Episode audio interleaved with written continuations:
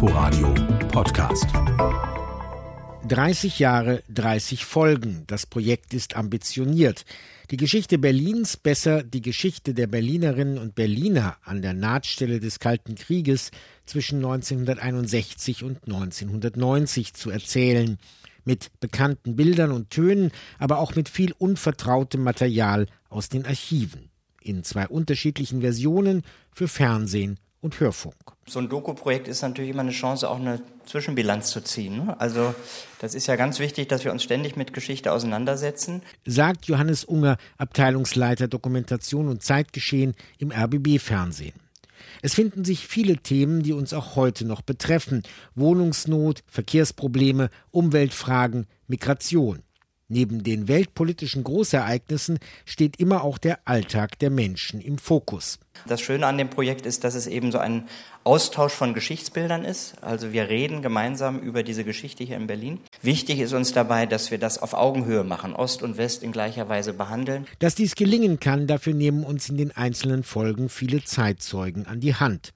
Alexander Kulpok etwa, lange Jahre Redakteur im Sender Freies Berlin. Ich habe als Student ja im Hauptberuf am 13. August 61 äh, wirklich kopfschüttelnd am Potsdamer Platz gestanden. Alle gesagt, das kann nicht lange dauern, so ein Wahnsinn. Das war wirklich der erste Eindruck, der dann erst mit dem Tod von Peter Fechter 62 im August klar machte, das ist doch ein Mörderspiel. Als ich gefragt wurde, was hast denn du 73 gemacht? Da habe ich gesagt, was soll ich denn da gemacht haben? Ich war 18.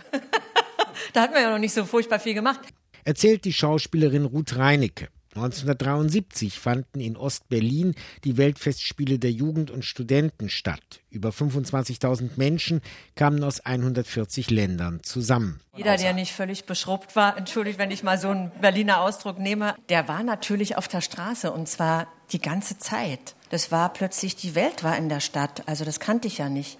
Ich kannte ja nur Enge, Kleinheit und genau vorgeschrieben, was ich worüber zu denken habe. Wie sehr die Teilung der Stadt in den Alltag eingriff, wie sehr beide Hälften aber auch kommunizierende Röhren waren, davon weiß die Liedermacherin Bettina Wegner über die Zeit ab 1980 zu berichten. Ich wohnte in der Leipziger Straße. Der Mann war mit dem ältesten Sohn nach West-Berlin gezogen für die Dauer des Visums, drei Jahre und ich nicht mit den zwei kleineren Kindern.